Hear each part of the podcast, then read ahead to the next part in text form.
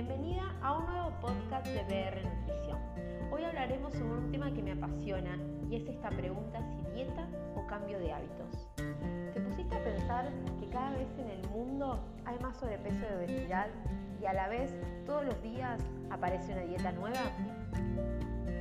Gracias a los medios de comunicación, a las redes sociales, a las revistas, a la televisión, estamos bombardeados por cuerpos perfectos mensajes que son sumamente nocivos. Nos hacen creer que la delgadez extrema es sinónimo de éxito y que la pérdida de peso debe conseguirse a cualquier precio. ¿Se dieron cuenta el impacto que tiene esto en nuestros adolescentes? ¿Tienen idea de cuántas dietas ya se inventaron? pensar cuántas dietas a lo largo de tu vida ya probaste. Dieta de la luna, dieta de detox, dieta de la sopa, dieta de la luna, ayunos intermitentes, el nombre que le quieran poner. A pesar de que todas estas dietas existen, gran parte del mundo continúa con sobrepeso, lo cual significa que ninguna de ellas funciona. Ahora bien, hagamos una diferencia. ¿Qué es una dieta?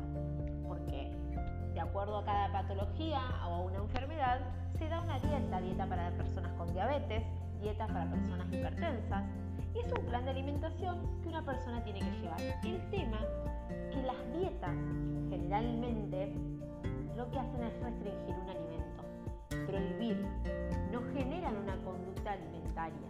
¿sí? Entonces como nutricionista les puedo decir que las dietas no funcionan, lamento de funcionarlas. Pero lo que hay que cambiar hábitos y nuestra forma de comer. ¿sí? Entonces, para marcar esta diferencia, de esto. ¿Qué es una dieta? Es una forma de comer generalmente restringiendo un alimento en particular. Lo que hace es poner a nuestro cuerpo en modo ahorro, por eso muchas veces cuando dejamos la dieta viene este famoso efecto rebote que no podemos controlar, que vemos que aumentamos, aumentamos y aumentamos y no podemos parar de aumentar. Otra de las cosas que genera la de culpa y de frustración porque no podemos sostenerla en el tiempo. No nos genera una educación alimentaria que digamos, después que la dejamos podemos seguir con nuestra vida como veníamos y no va a pasar nada. Otra de las cosas que tienen de bueno los hábitos alimentarios es que se aprenden día a día siempre les digo a mis pacientes que no todos los días van a ser de color rosa y vamos a tener una alimentación 10 puntos.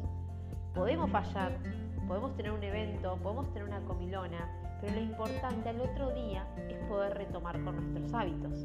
En cambio, la dieta, una vez que la rompimos, no podemos volver a la sensación que veníamos trayendo, no, no podemos venir al, mismo ritmo que veníamos antes, porque nos genera culpa, porque nos genera frustración, porque me digo, para, no sirvo para nada si no puedo mantener una dieta y además aumentamos de peso. En cambio, los hábitos alimentarios podemos arrancarlos hoy, mañana, pasado, cuando sea, que lo importante es que nos van a dejar una enseñanza y un cambio de vida. ¿sí? Otra de las cosas al hacer dieta nosotros perdemos músculo, nuestro metabolismo se va haciendo más lento y además generalmente puede pasar que tenemos, bajamos, bajamos, bajamos de peso y hay una etapa meseta en la que es imposible seguir bajando. ¿Por qué? Porque llega un momento en que no podemos achicar más la porción de lo que estamos comiendo y no podemos vivir así, en modo de ahorro de energía. Entonces, que la dejamos, cada alimento que consumimos se va asimilando y lo que va haciendo es que volvamos a las condiciones de peso que antes teníamos. Por eso yo siempre digo que no pongas tu foco en la balanza, sino pone tu foco en generar ese cambio de hábito. No pongas tu energía en un número, pone tu energía en eso que querés ganar, en eso que querés aprender. Por ejemplo, en agregar un desayuno, en consumir más verduras, en consumir más frutas. Objetivos pequeños, objetivos pequeños que vos lo puedas mantener en el tiempo. Otra de las cosas es que si yo tengo un evento, probablemente la dieta no la pueda mantener. No está bueno ir a un evento o un cumpleaños con mi tupper, con la comida que me dice la dieta de hoy lunes.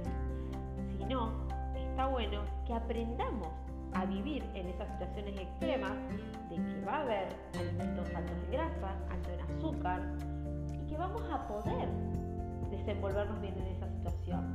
Se caen en los extremos. La idea no es la ley del todo nada, comerse la vida o no comer, sino tratar de tener un equilibrio y negociar, elegir por conciencia y no porque te lo imponen o no porque está ahí arriba en la mesa esperando que lo comas. las dietas no generan salud. Idea de salud es mucho más amplia que prohibir, que sacar las harinas, que sacar los hidratos de carbono, que sacar las facturas, que sacar el pan. La idea es tener en cuenta que somos personas y que nuestro cuerpo es un mundo. Somos seres sociales, somos seres pensantes, somos seres emocionales. Por lo tanto, tener en cuenta que somos un todo que muchas veces no tenemos puesto el chip de lo saludable y quizás hoy no es nuestro momento. Quizás hoy no es tu momento de empezar a cambiar tu chip y decir, bueno, sí, desde mañana como saludable y cambio mi estilo de vida. No es tan simple como eso. Por lo tanto, tenemos que tratar de tener un equilibrio, porque no es la ley del todo nada, se los vuelvo a repetir.